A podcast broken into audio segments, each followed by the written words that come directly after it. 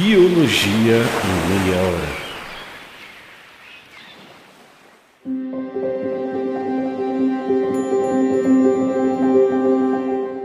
As orcas são baleias ou golfinhos? As orcas são perigosas? Porque as orcas são chamadas de baleias assassinas? Desenhos de orcas para colorir. Essas são as principais buscas que as pessoas fazem quando o assunto é orca. Mas ouve só esse relato aqui. A balena penetra até nossos mares. Dizem que elas não devem ser vistas no Oceano de Gades antes do solstício de inverno e que em estações periódicas elas se retiram e se escondem em alguma baía calma e espaçosa, na qual se deliciam em dar à luz. Este fato, no entanto, é conhecido pela orca, um animal que é particularmente hostil à balena e cuja forma não pode ser descrita de forma adequada, mas como uma enorme massa de carne armada com dentes. Este animal ataca as balenas em seus locais de retiro e com seus dentes rasga seus filhotes, ou então ataca as fêmeas que acabaram de dar à luz e, de fato, enquanto ainda estão grávidas. Quando as orcas avançam sobre as balenas e as perfuram, é como se tivessem sido atacadas pelo bico de uma liburna. As balenas femininas, desprovidas de toda a flexibilidade, sem energia para se defender e sobrecarregadas com o próprio peso, enfraquecidas também pela gestação ou então pelas dores do parto recente, bem sabem que seu único recurso é voar para mar aberto e percorrer toda a face do oceano, enquanto as orcas, por outro lado, fazem de tudo ao seu alcance para enfrentá-las em sua fuga. Lançam-se em seu caminho e as matam encurraladas em uma passagem estreita, ou então as conduzem a um cardume ou as lançam para peças contra as rochas. Quando essas batalhas são testemunhadas, parece que o mar está enfurecido contra si mesmo. Não há um sopro de vento para ser sentido na baía, e ainda assim, as ondas, por seus ofegos e seus golpes repetidos, são elevados de uma maneira que nenhum redemoinho poderia efetuar. Esse aqui é o relato de Plínio o Velho, que no primeiro século depois de Cristo escreveu sobre as orcas atacando baleias e seus filhotes na Baía de Cádiz, perto do Estreito de Gibraltar, que é o ponto de entrada do Oceano Atlântico no Mediterrâneo e fica entre a África e a Europa. Sabe que os cientistas até duvidaram um pouco do relato de mais de dois mil anos do Plínio, que era um naturalista romano? Isso porque existem pouquíssimas espécies de baleias que visitam o Mediterrâneo e nenhuma das espécies citadas no relato do Plínio é conhecida por usar a área como local de parto. Mas, em 2018, um artigo publicado na revista Proceedings of Royal Society B confirmou a história dele.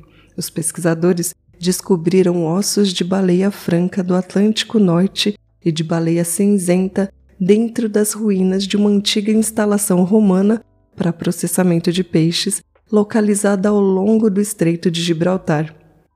As orcas foram descritas pela primeira vez em 1758 no Sistema Naturae de Carl von Linné. O Linneu atribuiu a elas o nome Delphinus orca. Mas em 1860, Leopold Fitzinger renomeou o animal colocando-o no gênero Orcinus. Orcinus orca.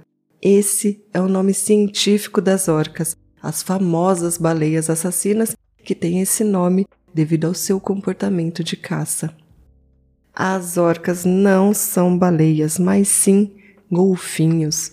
As baleias e os golfinhos são mamíferos que pertencem à ordem dos cetáceos ou cetácea, que também inclui os botos. A grosso modo, a gente pode falar que golfinhos são um tipo de baleia dentada. Talvez, neste momento, você deve ter ouvido o urro de dor e desprezo de um pesquisador da área, mas calma, eu explico melhor. Na classificação científica, existem dois grupos dentro da infraordem dos cetáceos: as baleias de barbatanas, cuja subordem se chama misticete, e as baleias dentadas, que a subordem se chama Odontocete. As baleias de barbatana incluem grandes mamíferos como as baleias azuis e as baleias jubarte. Esses animais não possuem dentes. Elas possuem barbatanas, que são estruturas franjadas que crescem a partir da mandíbula superior. Essas baleias usam essa estrutura franjada para filtrar grandes quantidades de água e capturar o plâncton e pequenas criaturas. As baleias dentadas incluem golfinhos, botos, belugas, narvais e as orcas. E isso tudo foi só para dizer que as orcas têm dentinhos, ou melhor, no caso delas, dentões. Como todos os cetáceos, as baleias e os golfinhos são descendentes de animais terrestres que retornaram à água doce ou salgada após viverem milhões de anos na Terra. De acordo com fósseis que datam de cerca de 50 milhões de anos, as baleias até compartilham um ancestral comum com o hipopótamo terrestre. Em 2007, um artigo publicado na revista Nature relata a descoberta de fósseis na região da Caxemira, na Índia, que sugerem que um mamífero chamado Indônios, que tem o tamanho de uma raposa, é o ancestral de baleias e golfinhos. Ele viveu principalmente sobre a superfície terrestre mas podia mergulhar para escapar de predadores. Apesar do Indônios não parecer muito, à primeira vista, com uma baleia, o bichinho tinha algumas características anatômicas interessantes. Por exemplo, as estruturas do seu crânio e orelha são semelhantes às das primeiras espécies de baleias. Além disso, o Indônios tinha ossos densos, o que é ideal para manter os pés equilibrados em águas rasas e é uma característica comum em outros animais que passam muito tempo na água. O endônios pertence a uma antiga ordem de mamíferos que tinham dois ou três dedos nos pés, e entre os representantes modernos desse grupo estão o camelo, o porco e o hipopótamo. Bom, mas os golfinhos e as baleias compartilham outras características comuns de mamíferos, incluindo sangue quente, a presença de pelos e a respiração pulmonar. Além disso, as mamães baleias e golfinhos amamentam seus filhotes e o desenvolvimento embrionário ocorre dentro do corpo materno e não em um ovo no meio externo. Então, a orca é um golfinho que é parente das baleias. A orca é o maior membro da família Delfinidae, a orca é super fácil de ser identificada por causa do seu tamanho e da sua coloração marcante.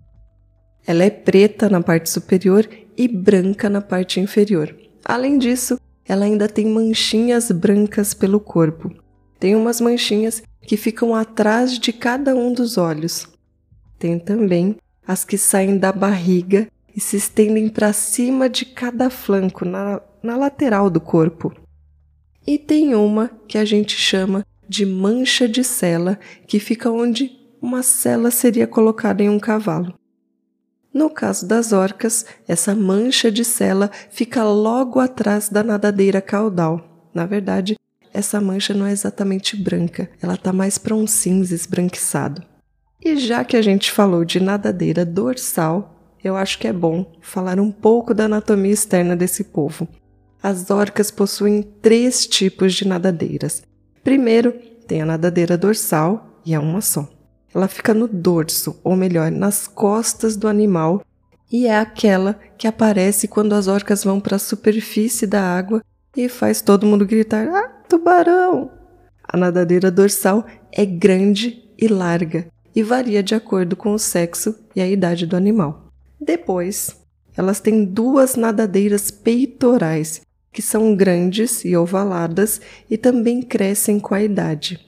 Essas nadadeiras peitorais ficam ao lado do corpo e são como os bracinhos das orcas. E por último, as orcas têm a nadadeira caudal. É a nadadeira da cauda, do rabinho da orca. Ela é larga e tem uma reentrância no meio. Você sabia que a gente pode identificar as orcas individualmente? Isso porque elas têm marquinhas naturais e diferenças no formato das nadadeiras. Como eu disse antes, a nadadeira dorsal varia em forma e tamanho de acordo com a idade e o sexo do animal. A nadadeira dorsal dos machos mais velhos é reta e muito alta. Ela pode medir até 1,8 metros. Já as fêmeas e os machos jovens têm uma nadadeira dorsal com cerca de metade desse tamanho e uma forma de foice. Essa nadadeira pode ainda apresentar cortes, reentrâncias e cicatrizes que variam em forma e localização. Lembra da manchinha de cela? Então, a pigmentação, o tamanho e as cicatrizes da mancha de cela também variam de indivíduo para indivíduo como uma impressão digital humana. Cada mancha de cela é diferente e essas diferenças ajudam a gente a identificar as orcas. O legal é que essa identificação individual permite que os pesquisadores mantenham um censo populacional anual super preciso, onde cada indivíduo é conhecido e contado. Uma outra coisa que ajuda a gente a identificar individualmente as orcas é o tamanho do corpo. Os machos podem medir um comprimento de mais de 10 metros e pesar até 9.800 quilos. As fêmeas atingem cerca de 8 metros e meio e pesam bem menos. Os machos também têm apêndices proporcionalmente maiores, com nadadeiras peitorais que podem chegar até 2 metros de comprimento, o que representa aproximadamente 20% do corpo do animal. Já nas fêmeas, as nadadeiras peitorais representam algo em torno de 13% do corpo delas. Esses bichos são tão grandões que o crânio pode medir um metro ou mais de comprimento. As orcas possuem o maior cérebro de todos os golfinhos, que pesa em média 5,5 kg. Os músculos que fecham a boca são enormes e dentro das mandíbulas tem um conjunto de mais de 40 dentes curvos. A maioria dos dentes é grande medindo cerca de 10 centímetros de comprimento e 4 centímetros de largura. As orcas podem ser encontradas em todos os oceanos, mas elas são mais comuns em latitudes mais altas, nas regiões mais frias, como as águas da Antártida, Noruega e Alasca, e particularmente em regiões de alta produtividade oceânica. Ou seja, elas não são bobas e gostam de locais que têm bastante comida. E se você quiser saber se as orcas ocorrem na costa brasileira, eu posso dizer que as orcas têm sido observadas com mais frequência no oeste do Oceano Atlântico Sul. Os avistamentos ocorrem tanto na costa quanto em mar aberto, com registros crescentes em direção ao sul onde os pesquisadores viram uma maior ocorrência de orcas relacionada provavelmente à alta produtividade da confluência Brasil-Malvinas.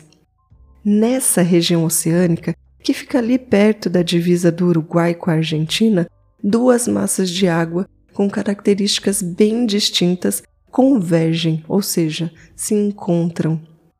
Uma vem do norte, a corrente do Brasil, que é quente e salgada. A outra vem do sul, a corrente das Malvinas, que tem uma temperatura menor e uma salinidade menor também. Não sei se você sabe, mas as Ilhas Malvinas formam um arquipélago no sul da América do Sul que pertence, na verdade, ao Reino Unido.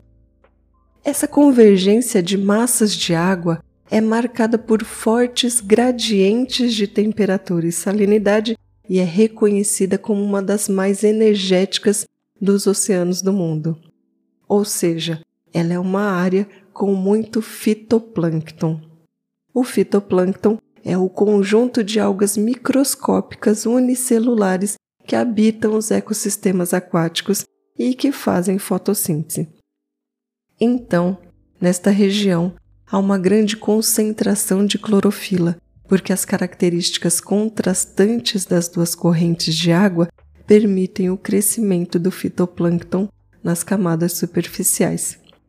E ter muito fitoplâncton promove o desenvolvimento dos níveis tróficos subsequentes da cadeia alimentar. Ou seja, se a gente tem bastante organismos que a gente chama de produtores, como o fitoplâncton, porque produzem seu próprio alimento pela fotossíntese, estes organismos atraem seus predadores, que atraem seus predadores, que atraem seus predadores e assim por diante até as orcas, que até onde sabemos não tem predadores. Bom, fora acho que a gente e alguns parasitas. Então, nesta região da confluência Brasil-Malvinas, é natural que ocorram orcas interessadas em um petisco. Quanto ao Brasil especificamente, embora as orcas tenham sido avistadas durante todo o ano em águas brasileiras, a gente ainda não sabe muito sobre a abundância e a distribuição da espécie na região. Elas são avistadas principalmente no sudeste e sul do Brasil durante a primavera e o verão ao longo das águas costeiras. Em mar aberto, os registros concentram-se no sul do Brasil e vêm de levantamentos dedicados a estudos de cetáceos e estudos sobre a interação entre orcas e a pesca de espinhel. Esse é um tipo de pesca-linha, onde os pescadores saem de barco e lançam uma linha principal, bem forte, bem comprida, de onde caem outras linhas secundárias mais curtas, em intervalos regulares, onde cada uma termina no anzol. Nem vou falar sobre caça de orcas e seu uso em parques aquáticos agora, para não chorar. Mas calma, eu vou pedir que você espere um minutinho, que daqui a pouco eu conto mais sobre esses animais incríveis. Fala, gente! Vocês já ouviram falar que tem um inseto em que a fêmea tem um pênis e o macho tem uma vagina? Ou que macacos pregos usam ferramentas equivalentes às que usávamos na Idade da Pedra? Ou ainda que tem peixes que se comunicam pelos puns? Essas e outras descobertas você encontra no Blablalogia, um projeto que traz conteúdos nos mais diferentes formatos para falar de ciência e educação de um jeitinho para todo mundo entender. Segue a gente lá no YouTube, Instagram e TikTok. Abraços! Uma coisa incrível sobre as orcas é que elas formam grupos sociais e familiares mega estáveis, ou seja, elas são animais altamente sociais. Elas gostam de viver juntinhas com seus familiares. O legal é que esse lance delas se organizarem tem um papel importantíssimo na aptidão dos indivíduos e na resiliência da população. Em geral, essa organização é matrilinear, ou seja, os grupos se organizam com base na linhagem materna. E pensa, quando você é um predador de topo de cadeia que se alimenta de presas grandes, deve ser mais fácil caçar cooperativamente com outros membros da sua família. As mamães orcas são super protetoras com seus filhotes. Elas podem dar à luz a cada 3 ou 10 anos e a gestação dura em média 17 meses. Imagina uma gestação de quase um ano e meio? Pelo menos elas dão à luz a um bebê só de cada vez, que pode ser amamentado por até dois anos. Outra coisa boa é que as filhas adolescentes, as fêmeas jovens do grupo, geralmente ajudam a mamãe a cuidar dos novos filhotes. Depois de se desenvolver, a jovem orquinha pode ter seu vínculo com a mamãe enfraquecido com o passar do tempo. Neste caso, ela vai seguir seu próprio caminho ou, o que é bem comum, ela pode permanecer com o grupo no qual nasceu por toda a vida. Agora, Camila, quanto vive um bichão desses? A expectativa de vida média das orcas machos é de cerca de 30 anos, mas esses caras podem viver até uns 60 anos. Já as fêmeas vivem cerca de 50 anos, mas podem chegar até os 90 na natureza. Com essa longevidade toda, as fêmeas só vão atingir a maturidade sexual quando tiverem entre 10 e 13 anos de idade. E olha que interessante, assim como a gente, elas não têm uma estação reprodutiva específica. Podem nascer bebês orquinhas durante o ano todo, em qualquer mês do ano. Outra coisa curiosa é que as orcas, as baleias belugas, os narvais, as baleias piloto de nadadeiras curtas e os humanos são as únicas espécies conhecidas que passam pela menopausa. Mas bora falar da ecologia desses animais. A maior parte do conhecimento que a gente tem sobre as orcas vem de áreas temperadas costeiras. Isso porque, como a gente já mencionou antes, esses animais são mais abundantes em ambientes orgânicos produtivos, temperados e frios. As orcas desenvolvem diferentes ecótipos, ou seja, existem diferentes variantes genéticas dessa espécie adaptadas a uma determinada região geográfica. A principal característica que diferencia esses ecótipos é o tipo de alimentação. Olha só. Na região costeira do Alasca e da Colômbia Britânica, lá no Oceano Pacífico Norte, existem orcas que são especializadas em caçar e comer peixes, em geral salmão, que a gente chama de residentes, porque elas são avistadas com frequência no local. E existem orcas que se especializaram em caçar e comer mamíferos marinhos, que a gente chama de transitórias. O que a gente sabe é que essas orcas residentes vivem em grupinhos familiares. Elas formam matrilinhagens estáveis e duradouras, ou seja, elas ficam perto das mamães por toda a vida e se comunicam com os chamados específicos do grupo os indivíduos do grupo são tão próximos que chegam a compartilhar refeições, principalmente entre mãe e filho, de um jeito bem interessante. A mamãe orca segura um salmão gostosinho na boca enquanto seus filhotes vão lá se alimentar sem ter que ficar nadando atrás do salmão. Isso é muito putz que da hora. Provavelmente é assim que a preferência do grupo pelo salmão é transmitida para as próximas gerações. Já as orcas transitórias, que nadam nas mesmas águas que as residentes, mas dão os rolês mais amplos, visitando áreas mais distantes, caçam mamíferos marinhos, como focas, botos e leões marinhos. Elas caçam em conjunto e também compartilham refeições. Tem também umas orcas que nadam mais em mar aberto, elas costumam ser encontradas a 16 quilômetros ou mais desde a costa do Alasca até a costa da Califórnia. Essas orcas comem tubarão. Mas põe tubarão nisso.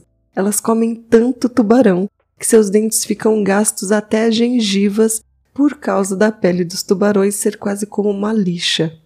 Já na Antártida, lá no sul do planeta, tem populações de orcas que preferem pinguins, tem outras que preferem baleias mink e outras que gostam de focas. Mas, voltando a falar das orcas residentes do Oceano Pacífico Norte, aquelas que são comedoras de salmão, o tamanho típico dos grupos varia de 5 a 40 indivíduos. Imagina poder avistar um grupo de 40 orcas nadando juntas. Às vezes, elas chegam a formar umas grandes agregações com mais de 100 baleias. Essas agregações são interessantes demais por vários motivos. Isso pode facilitar algumas interações sociais, como o acasalamento e o aprendizado de habilidades sociais. Além disso, nesses grupões o papo rola solto. Pensa num povo que gosta de falar. Assim como a maioria dos outros membros da família Delfinide, as orcas produzem diferentes tipos de barulhinhos. Elas fazem três tipos de sinais acústicos que podem ser cliques de ecolocalização, chamados pulsados e assobios. Os cliques de ecolocalização são usados principalmente para navegação e detecção de presas. Pensa como deve ser complicado tentar se localizar ou localizar presas em profundidades onde a luz do sol quase não é capaz de chegar, só com uma espécie de sonar mesmo. Os chamados pulsados e os assobios têm outra função. Eles atuam como sinais sociais que ajudam a manter a coesão do grupo, coordenar comportamentos, como os de caça, e mediar o reconhecimento do grupo. No caso das orcas transitórias do Oceano Pacífico Norte, aquelas que se especializaram em comer mamíferos, elas têm uma comunicação bem diferente e menos complexa do que das orcas residentes, que são comedoras de peixes. Olha só o problema das orcas transitórias. As faixas de audição delas e das suas presas se sobrepõem. É todo mundo mamífero aquático. A solução que elas encontraram para isso foi trocar ideia de forma mais discreta e, se possível, realizar ataques silenciosos. Essas orcas transitórias do Pacífico Norte só produzem assobios depois de caçar ou quando estão na superfície. Durante todas as outras atividades, elas são quase completamente silenciosas. Sabe que existem também outras diferenças comportamentais entre os diferentes grupos de orcas que a gente pode até considerar como uma espécie de cultura, de costumes mesmos que são passados de geração para geração? Pois é, algumas orcas residentes do Pacífico Norte gostam de frequentar as chamadas praias de fricção. Nestes locais, elas se esfregam em rochas cheias de seixos, com uma parede repleta de pedrinhas. Mas tem outros grupos que ocorrem nas mesmas águas que não gostam de coçar o corpo na parede de pedrinhas. No Mar de Salish, que são as águas costeiras ao redor da ilha de Vancouver, tem um grupinho de orcas residentes que tem a fama de ser mega brincalhão. Elas abanam a nadadeira caudal, batem as nadadeiras peitorais e se balançam no ar para bisbilhotar o mundo acima da água. Elas também têm cerimônias de saudação nas quais os indivíduos se alinham em duas fileiras opostas antes de caírem juntos. O problema dessas diferenças entre populações é que isso parece impedir alguns indivíduos de acasalar fora do seu grupo, criando uma população endogâmica. Bom, a gente falou um tempão sobre as orcas que vivem em águas frias altamente produtivas. Isso porque a gente não sabe muito sobre as orcas em águas tropicais menos produtivas. Ao que tudo indica, elas parecem ser caçadoras menos especializadas e mais oportunistas.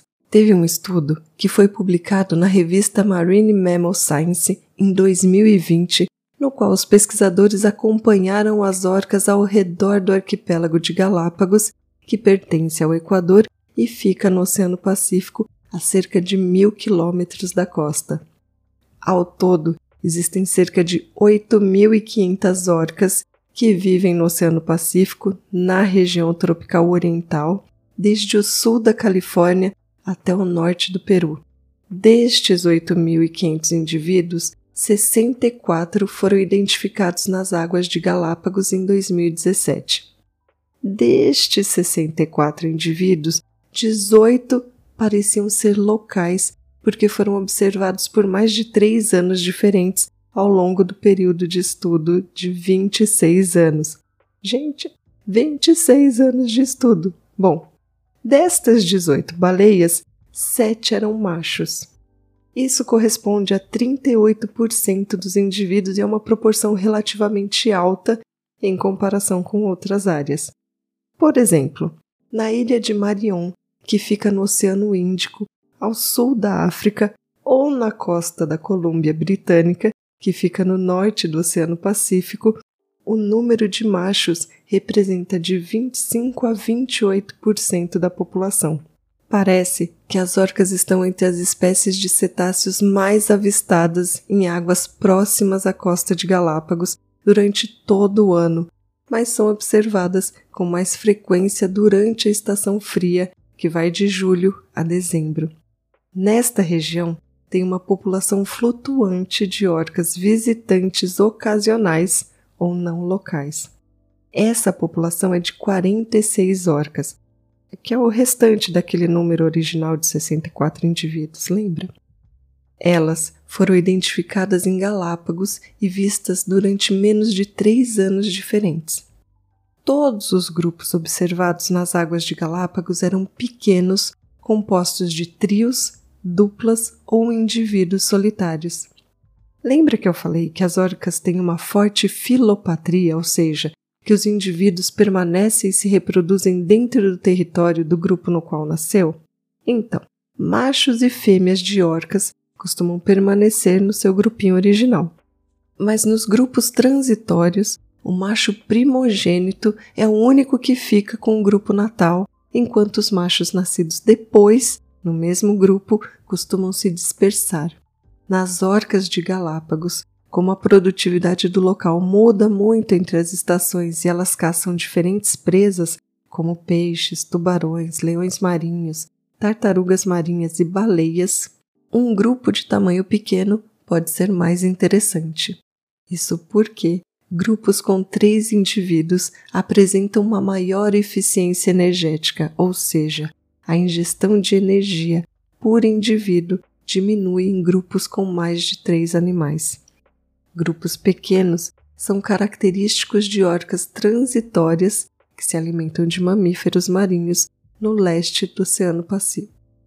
Grupos pequenos são característicos de orcas transitórias que se alimentam de mamíferos marinhos no leste do Oceano Pacífico Norte.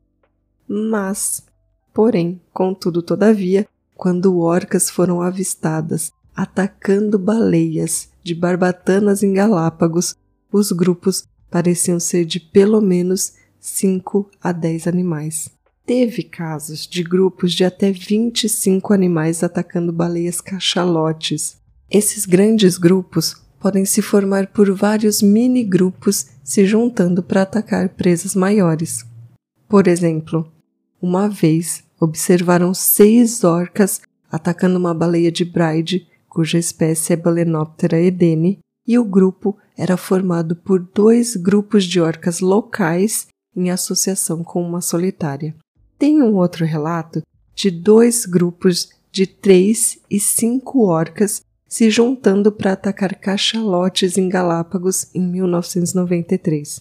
Parece que as orcas de Galápagos vivem em sociedades que se unem e se separam com pequenas subunidades juntando-se em grupos maiores e grupos diferentes associando-se uns aos outros para caçar em regiões com presas maiores.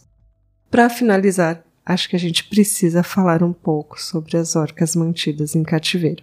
Acho que ao longo desse episódio uma coisa que deve ter ficado bem clara é que elas são mamíferos sociais altamente inteligentes e apesar de terem sido mantidas por muitos anos em parques marinhos, realizando shows e servindo como material de estudo, o que a gente percebeu, ou deveria ter percebido, é que as orcas não prosperam em cativeiro. Elas evoluíram para nadar cerca de 60 quilômetros por dia, procurando comida e se exercitando. Elas podem mergulhar até 150 metros várias vezes ao dia, todos os dias quer tenham nascido na natureza ou em cativeiro, todas as orcas têm o mesmo impulso inato de nadar muito e mergulhar fundo. O triste é que os recintos não são capazes de oferecer isso apropriadamente, o que contribui para o tédio e o estresse desses animais. As orcas em cativeiro desenvolvem comportamentos anormais repetidos sem função óbvia que variam desde balançar o corpo repetidamente até a automutilação. Esses comportamentos foram relacionados ao estresse e hábitats inadequados e documentados em pesquisas científicas desde o final dos anos 1980. É importante lembrar que na natureza as orcas vivem em grupos familiares unidos que compartilham uma cultura única e sofisticada que é transmitida de geração para geração. Em cativeiro, as orcas são mantidas em grupos sociais artificiais e são frequentemente transferidas de instalações, o que acaba rompendo as relações sociais. O estresse fica ainda pior porque as orcas em cativeiro não têm a capacidade de escapar de conflitos com outras orcas ou de se envolver em comportamentos naturais de natação. Antes de terminar esse episódio, eu preciso dizer que acidentes entre humanos e orcas em ambientes naturais são raros, praticamente inexistentes. Em 2020, houve uma série de incidentes envolvendo orcas na costa da Espanha e de Portugal. E um comportamento incomum chamou a atenção da mídia e dos pesquisadores. As orcas estavam se aproximando e interagindo com barcos à vela, causando danos aos lemes. É lógico que esses incidentes levantaram preocupações. E para entender os motivos por trás desses comportamentos, uma equipe de cientistas resolveu investigar. Eles descobriram que três orcas individuais, conhecidas como Gladys negra, Gladys branca e Gladys cinza, estavam envolvidas na maioria dos incidentes. Elas eram machos jovens. Os cientistas concluíram então que as orcas estavam brincando, visando principalmente os lemes dos barcos, possivelmente porque isso permitia que elas movessem a embarcação. Uma coisa que os pesquisadores super enfatizaram é que esses encontros fossem vistos como interações em vez de ataques para evitar o sensacionalismo desnecessário e danos potenciais às orcas, que já são animais ameaçados. Embora nenhum ser humano tenha sido ferido nesses incidentes, há uma preocupação crescente entre os cientistas sobre os comportamentos recentes que envolvem orcas colidindo com barcos de pesca, já que isso poderia aumentar os conflitos com pescadores. Os cientistas também comentam que as orcas têm emoções e laços sociais e tentar entender seu comportamento requer uma perspectiva sutil que não envolva uma categorização simplista de suas ações como boas ou más, agressivas ou brincalhonas. O que a gente precisa é de relatórios responsáveis, com esforços de conservação e promoção da coexistência entre humanos e animais marinhos. As orcas dessa região caçaram historicamente um tipo de atum que migra ao longo da costa portuguesa e espanhola e através do Estreito de Gibraltar. O declínio dos estoques desse atum no mar Mediterrâneo afetou a população das orcas mas conforme os estoques de atum se recuperaram, o mesmo aconteceu com as orcas. Atualmente, cerca de 60 orcas vivem na área e foram listadas como criticamente ameaçadas. Por fim, as orcas são uma parte vital do nosso ecossistema. Elas desempenham um papel importante na regulação das populações de suas presas, espalhando nutrientes indicando a saúde do ecossistema e mantendo um significado cultural para muitas comunidades. Proteger as orcas e o seu hábitat é fundamental para manter a saúde e o equilíbrio dos nossos ecossistemas marinhos. Eu sou a Mila Massuda e esse foi o Biologia em Meia Hora.